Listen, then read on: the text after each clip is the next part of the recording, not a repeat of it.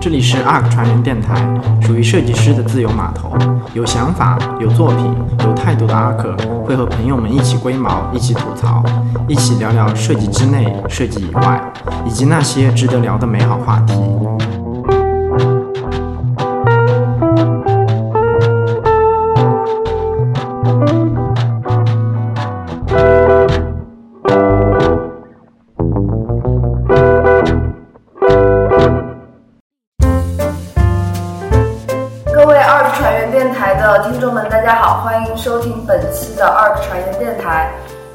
呢，呃，还是跟上一期一样，赵帅不在，然后但是我们给大家请了一个代班的主持人，她就是之前出现在我们第三期里面的 Gigi，就是健身的那一位女生。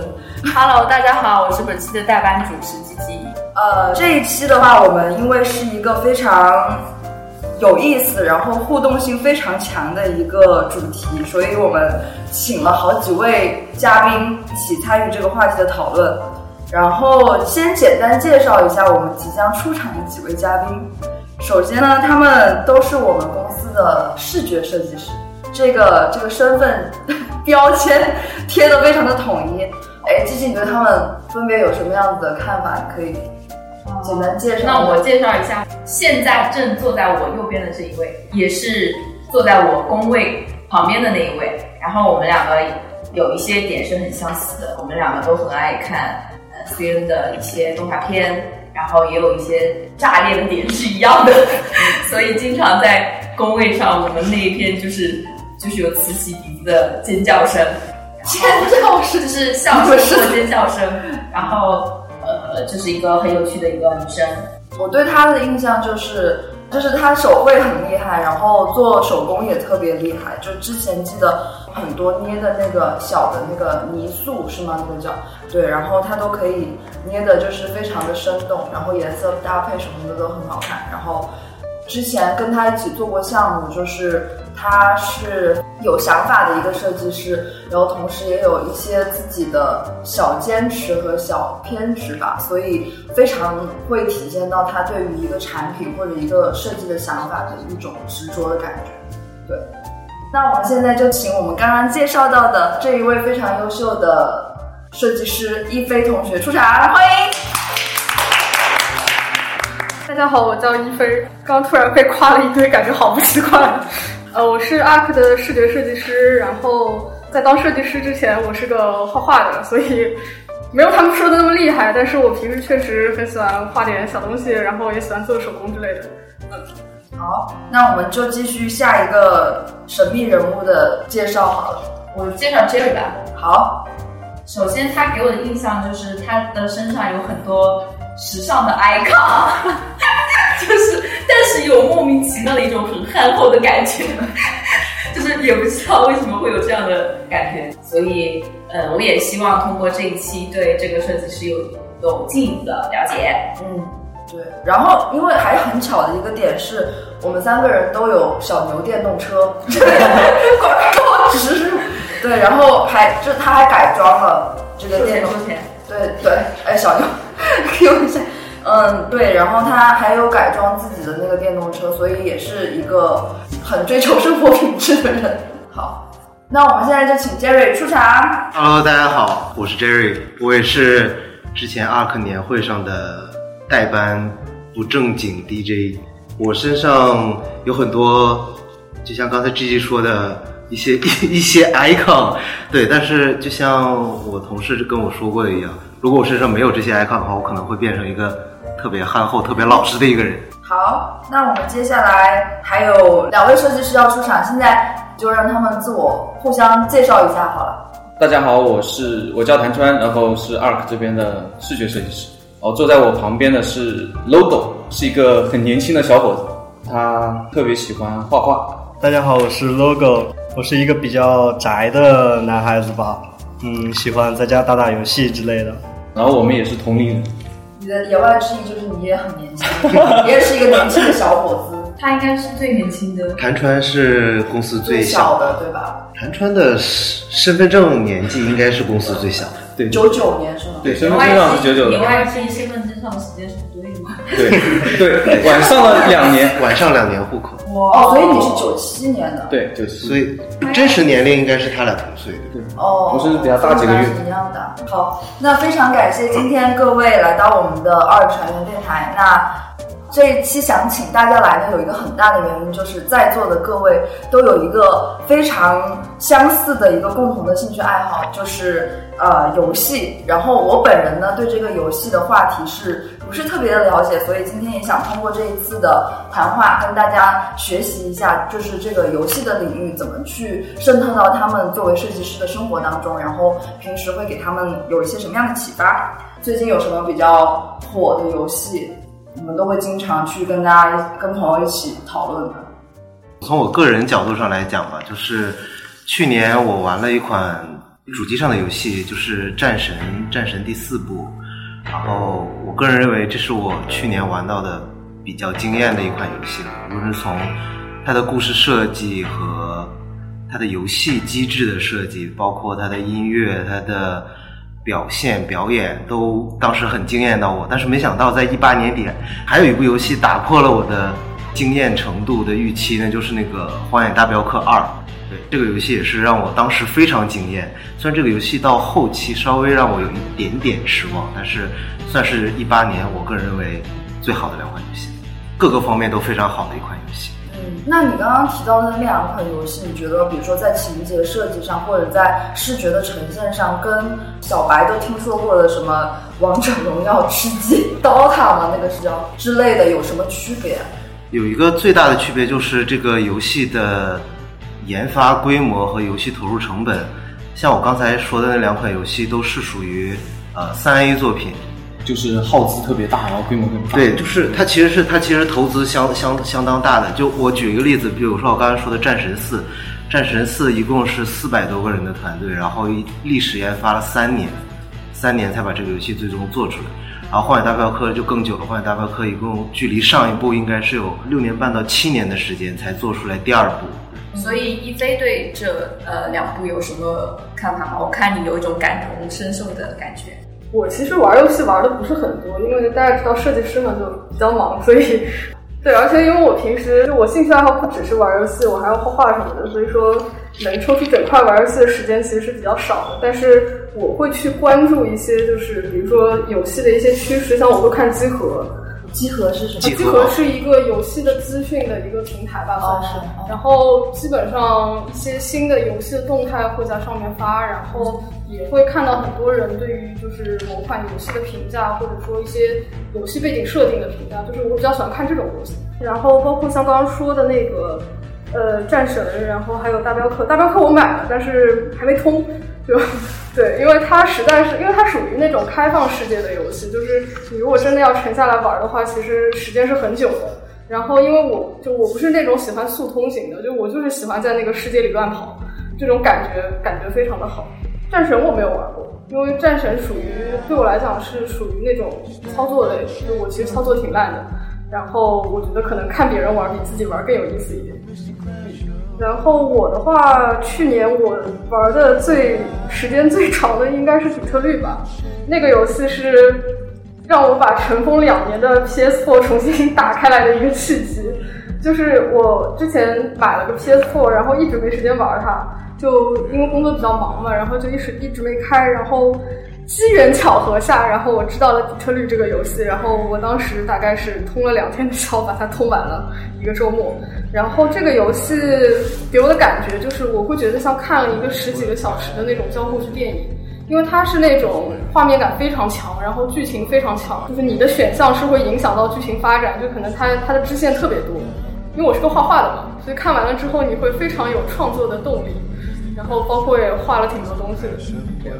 哎，那说到画画，就是因为 logo 刚刚也有提到你，就是谭川介绍你的时候也说你平时很喜欢画画，那你会不会也有同感？说就是可能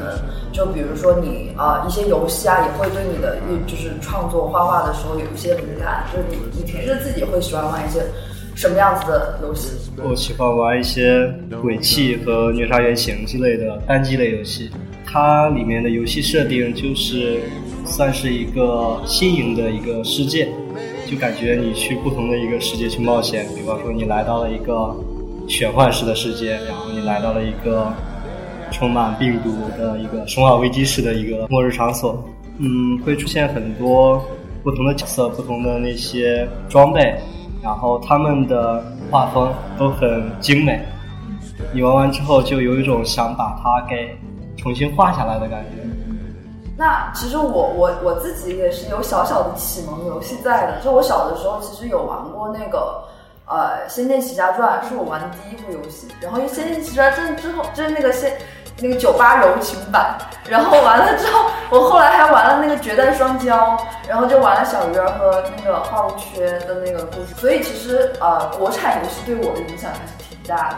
现在国产游戏是不是已经其实，在当时的那种基础上已经。就是不管从视觉上面的画风也好，还是游戏剧情的那个设计也好，甚至是种类的新的一些探索也好，都会有非常大的改变。刚才小小说的，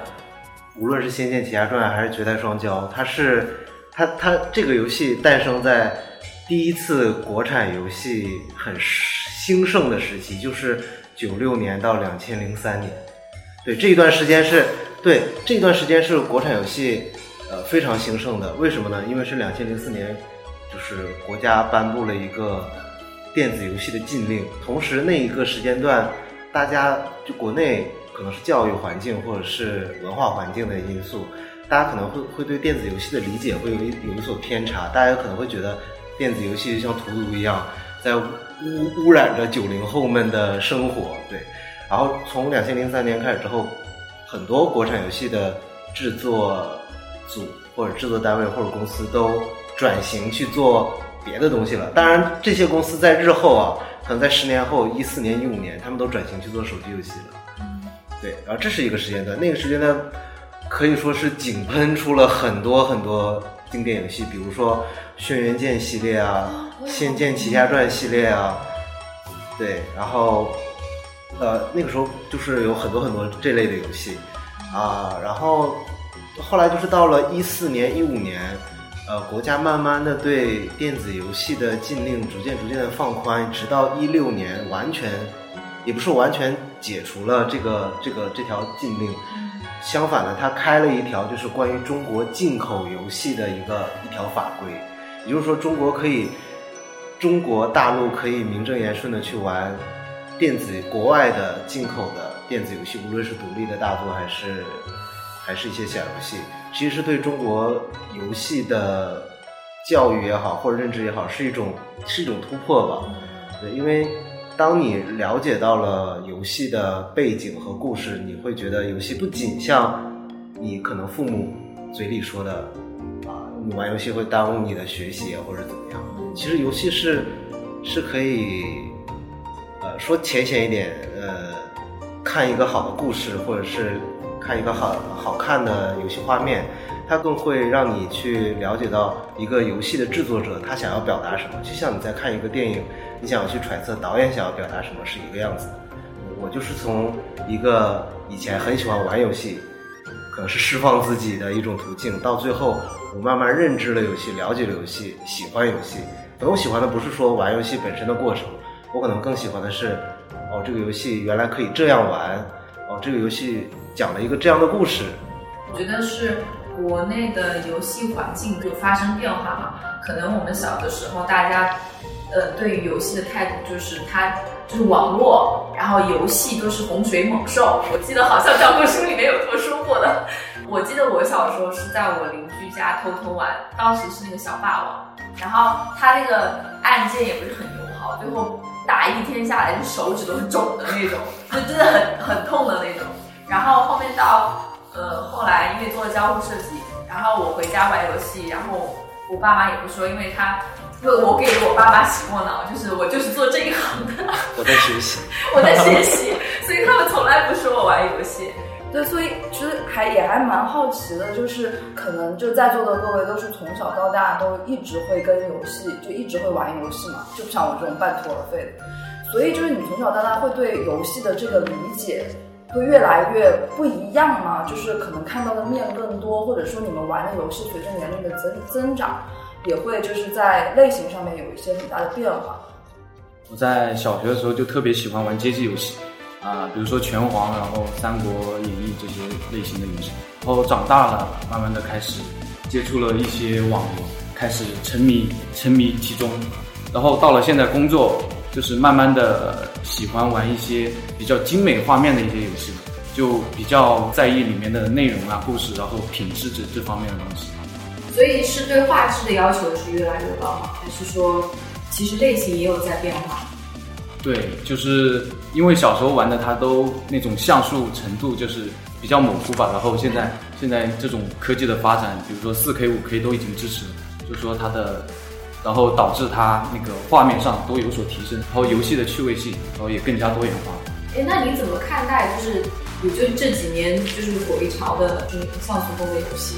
近几年好像又火了一把吧，就是无论是手游还是怎样。我觉得也有一部分就是情怀的原因吧，就是大家会去回忆小时候玩过的游戏，然后就想回去玩一下。我觉得选择什么风格这个事情，其实是要跟游戏本身的那个内容是有关系的。就是比如说像素风这个事情，呃，就我觉得不是所有的游戏做成像素风都能有那种那种 feel 出来的。像我呃，我前段时间玩了一个呃《The Return of the Obladin》，就是它讲的是一个嗯，算是个侦探吧，然后跑到一个船上去那个研究，就是那艘船沉了，然后他跑那艘船上去去研究说这些人是怎么死的，然后这些人的呃是就是经历过什么样的事情，然后他们的生平是怎么样的，算是一个解谜类的一个游戏吧。然后它因为整个就是一个回顾历史的过程，所以它那个画风做的是那种比较有点像在 Kindle 上的那种效果，就是那种黑白的，或者是双色的那种，然后它。嗯，整个画面就感觉阴沉沉的，看着我们觉得自己的散值会掉的那种。但它就非常 match 这个主题，因为本来这个主题就是一个有点沉重的，然后又有点神秘主义的那种东西，我就觉得它非常 match 这个。但如果你可能换一个换一个主题来做这个东西，就达不到这个效果。嗯，对。哦，对，像包括那个最近我跟吉吉应该都在玩的那个《黑暗料理王》。对，对我们俩都在玩《黑暗料理王》，那个也是那种像什么分手厨房那种，是那种美食类。它是它是个手游，然后呃，把塞尔达的厨房就是扩大扩大，然后变成了一单独的一个手游的一个游戏。它它不能算像素风吧，但是我觉得它的那个画风是在我看到过的手游里面独树一帜的，交互做的也很好，就是对他教很难得，真的很难得，就是很清楚。就是嗯，你说你说，我玩这个游戏有两个是新闻，第一个是它的画风非常的统一，是我我觉得在我近几年玩的国产手游里是非常精美，然后很完整的，然后以及风格非常的呃独树一帜，这是第一点。然后第二点是，我觉得它的交互做的非常棒，呃，它四个 tab 忘记是几个 tab，五个五个 tab，它把每个 tab 然后定义的非常清楚，以及每个 tab 都有。玩家在里面的那个节奏感，比如说第一个 tab，它是呃整个厨房就是收集食物的一个纵向的排列的一条线，然后用户可能百分之八十的时间都是在这里操作。接下来几个 tab 都有它各自的定义，然后但是用户主要的操作都集中在第一个 tab 里面，所以我觉得它的定义非常清楚，以及用户在这个界面里面可以找到自己。玩的那种节奏感，对，而且它因为呃，它一开始不是冲着社交去的，它做的是那种一开始是很一开始算是单机的单机的那种吧，然后是那种收集类的，就我觉得它元素很多，但是它把元素之间的那个排列的非常清楚，我觉得是手游里边挺少的，因为很多那种手游会把就是呃元素一旦多了之后，它就把所有东西混在一起，你要找一个东西非常麻烦，但这个就不会，非常的清楚。它的呃排列逻辑可能更偏向于一个呃行行为逻辑，就是你收你开启了某一个呃食物，然后那个食物就在像一个房子，一层、二层、三层、四层、五层，然后按照一个你收集的顺序排列，所以你其实对它不会 miss 掉的，对这些东西。嗯，而且它更新版本之后加了很多快捷键，就是你找一个东西真的。非常的快。会不会有一种原因，是因为就是像其他的那种游戏，他们都是以故事情节为导向的，但是这个有好多种吧，因为比如说像是你说故事情节的是一种，然后像这个它其实目的性就是那种收集类的，然后还有竞技类的，就是是不一样的。哦，就是只是在同类的收集类的游戏来讲，哦，它真的是标做的其他的同类的收集类的游戏，它是做的对，而且因为视觉最重要的是一个是辨识度，一个是统一性，一个是延展性嘛，我觉得它三点都有。那说到辨识度这件事情的话，你们是因为你们玩过很多游戏，你们是怎么去，就是去界定这个评判标准？这个辨识度是是一种感觉，还是说有一个非常，就是说在同类型的游戏当中，它的那个可识别性的那个视觉风格、视觉语言就是非常的特别？因为我刚刚稍微看了一下它的那个界那个长相，其实对于我这种门外汉来讲，我第一感觉是有一种看到了《植物大战僵尸》的感觉，不知道为什么。就可能是因为它里面有一些就是一些植物的元素，然后它那个动的那个频率，就是它那些，就是很像那个那些豌豆 在那边动的感觉。对，所以我我我不知道你是怎么去理解它的这个辨识度的，还是说辨识度对于一个游戏来说不不重要。我我个人对游戏的理解，我觉得视觉视觉辨识度可能不会不会表现的特别明显，因为如单纯的说电子游戏的话，我觉得最核心的还是它的玩法。对一个游戏的玩法，说白了，可以可以把它理解成为一个产品的交互形式。比如刚才 logo 提到的鬼泣，它的玩法就是属于那种就是砍砍杀杀的类型。对，然后但是这个东西如果说说深了，就要说到它的游戏机制。游戏机制可以说的很很广，就像交互形式一样，它有很多很多种不同的类型。像同样是动作冒险类游戏，《鬼泣》和《战神》就是两个完全不同类型的游戏。我觉得，呃，与其说视觉辨识度是判断一个游戏和另一个游戏不同的地方，不如说一个游戏的核心玩法，或者是它的另一种说法就是它的交互机制。我觉得是辨别两款两款不同游戏的一个一个点。我觉得这要看在什么环境下吧。像你刚刚说的那种，其实属于三 A 大作，因为它本身的那个开发的，你可以说开发资源很扎实吧。就它就是有那么多资源可以去打磨，就比如说打磨一个一个很有意思、很很扎实的一个交互方式。但比如像手游，其实它的那个开发周期是比较短的，而且它的那个其实可以讲说现在玩法同质化很严重，而且你真的要在这么小一个平台上，这么这么点儿。画面上做出一个新的玩法，其实这件事情还是挺难的。所以他，我会觉得说，他如果想要把这个东西做活的话，视觉确实是一个很好突破点。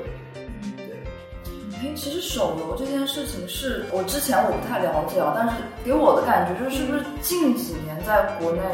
突然变得非常的火啊？因为感觉就是突然有一天，我感觉就是大家吃饭的时候都开始玩手游。其实倒没有是近几年突然火吧，之前也是有的，只是说现在因为手机的那个，你可以说配置越来越好了，就它能比较对，它能支持那个游戏就就手机玩的不要烧起来，它能支持就游戏一直跑着比较不卡，然后网网速也比较好的，所以这个东西就就火起来了。哦，那哦，你说。而且我觉得 游戏手游类游戏它最重要的就是方便，就是随时随地就可以跟朋友就打开手机玩一把，然后上手起来也比较比较方便。然后它现在可能也成为了一种一种社交工具了，就是我们出去玩可以一起打把游戏，然后活跃一下气氛。这样，我觉得有一一款游戏还是挺棒的，就是 Florence。我知道。对，那款游戏我觉得就是就是你戴上耳机，然后沉浸在里面，跟着它的这种。叙事路径去走，它是故事讲的非常棒。对对，然后它里面的一些细节，我觉得也做得很好。啊，有一个剧情是设定的那个女主她做算术题，比如说十几加十几等于多少，就你要填。这个时候呢，他是选择一个拖动式的方式去划过去，他肯定不能去使用一些，比如说输入框点进去，把那种输入法弹出来，这样就会打破这种沉浸式的感觉。对我其实想说，这个游戏，这游戏是去年，呃，去年年中的时候出的。它是一个澳大利亚的一个独立工作室，四个人。这个主创设计师是之前做纪念碑谷的他是一个非常有想法的人，然后他离开了纪念碑谷的团队之后，他自己做了一个私人小团队来做这个 Flowers 这个游戏。这个游戏我我个人印象最深的一一个桥段就是，呃，游戏中的男女主人公在吵架的时候，对，然后他那个对话框，呃，是拼图形式的，你要把一个对话框的呃 icon 的拼图碎片拼成一个对话框，它是随着故事的发展，女主角的情绪变化，对话框的呃那个碎片的图标是图形是有变化的。一开始说话的时候比较平和的时候，那个拼图的碎片是圆形，然后说的比较相对激烈一点的时候，那拼图是方形，然后很冲突的时候，它那个拼图是三角形。对，它是通过一种很视觉化的东西，让你感受到目前的剧情是推进到了哪一种情绪点上。因为整个游戏是没有一句台词的。我觉得它有一些可以用交互的形式和视觉的形式帮助你去理解故事，理解呃主人公的情绪发展，是做的非常好。嗯对，那刚刚就是一菲不是提到那个底特律的那个，就是很有交互式嘛，就是玩家选择游戏的就可以决定游戏的剧情。其实让我想到之前，就前段时间很火，就火了一把那个不是 Netflix 的那个黑镜嘛，就他们当时也是出了那个新的一季，就是一种交互形式的那种剧情。那你会觉得说这样子的一种新的一种电视剧的玩法，它也属于游戏吗？还是说，嗯，只是一种它借用了游戏的一种形式来去延展电视剧更多的可能性？我觉得没有必要一定要定义说这个东西是游戏或者这个东西是电影，就我觉得它就是一种表达这个作者或者说表达这个作者的想法，它就是一种方式而已。所以我觉得，呃，如果你比如说在看 Netflix 的时候，你觉得它给你带来了一种选择的快乐，对选择的压力也是选择快乐，选择压力，那我你把它当成游戏也可以啊，也是一种游戏。或者像是底特律对我来讲，对我来讲，其实比起个游戏，它更像是看了一部电影。嗯对，所以我觉得没有必要说一定要一定要分的那么开。对我个人觉得《黑镜》的就是 Netflix 那一集剧场版，我觉得它是很巧妙的借用了就是交互式电影游戏的这种方式，来想办法让观众更沉浸剧情里面。对，当一旦你和剧情有所交互的时候，你很容易就会把自己带入到这个剧情里。这个是我在玩游戏的时候，呃，所所感受到的。就是，呃，说一个很浅显的例子，你看一个人玩游戏和你自己去玩游戏，实际上这种代入感和理解是，呃，相差非常大的，可以说是天壤之别。嗯就是因为你做了这个选择，你其实潜意识里就要为这个选择承担这个后果。我自己看了那个黑镜的那一部嘛，然后也看了很多呃，就不同人选择的结果之类的这些东西，然后我也对它就有一些自己想法。呃，首先它是一个新的尝试，据说他这么做也是呃为了吸引人去注册。嗯，新的账号，因为好像今年就是一九年，就是比如说索尼啊之类的一些呃内容商，他们都要收回自己的版权，所以 Netflix 它需要有自己的内容，然后以及需要有很强大的获客能力，因为大家都直接去索尼去看了，那为什么还要留在这里呢？所以，然后我身边也有一些朋友也是因为这个，他去注册他们的账号，然后去买这部电影看。如果它是一个噱头的话，它确实起到了它的作用。那我们从设计的角度来看啊，它有一些点确实是让你觉得你是那个角色人，对吧？就是传统电影是我去看一个导演他的一个观点，然后看他想想要反映的一些呃社会现实啊之类的东西，而在这部电影里面，你可能成为一个推动剧情的一个因素。举个例子，在他的剧情里面有一幕是。呃，选择把他爸爸给杀死，最后给人的感觉是是你杀了他爸爸，是因为你的选择导致他爸爸死了。这是第一个点，就是可能会在传统的电影上增加一些你是这个电影主导权的一个因素。当然，很多现实的体验中，比如说我们会呃会让用户自己 DIY 啊，就是你参与其中，我觉得是一个道理。但是，嗯，从另外一方面，我觉得。也可能是因为成本的原因，就是它会让人反复的去选择这个设定这个剧情的人，他想让你选择的那一点，你会觉得每个选择它其实不是公平存在的。就是比如说，他给你 A、B 这两个选项，你选了 A，立马这个电影就结束了，就是二十分钟就结束了，你不得不选择 B。然后也有人他说他想试一下，一直选 A 会怎样？会怎样？你必须选 B。就是所以他有他的一个侧重点，只是他加了一个让你觉得你参与其中，但是他。嗯，我可能比较狭义的看待游戏啊，因为刚才一菲觉得不需要把电影跟游戏分得那么清，那我觉得它只是嗯参照一些游戏的方式，但是它根本达不到游戏的那种完全主宰的那个感觉。嗯，对，它还是一个很表面形式的一个电影，不过它也算是一个比较呃大胆的尝试。嗯嗯。那我们这期的节目差不多就到这儿了。这一期我们几位嘉宾还有我们的代班主持吉吉，非常感谢大家的分享。主要是聊了一下现在比较热门的几款游戏，然后以及说大家觉得在交互或者视觉体验上做的比较好的一些游戏。那下一期的话，我们会跟大家一起分享一下几位对我们游戏的未来的发展的理解，以及说游戏这件事情本身对我们生活的一些影响。那希望大家下期的时候还是准时收听我们的二次传元电台。谢谢大家，再见。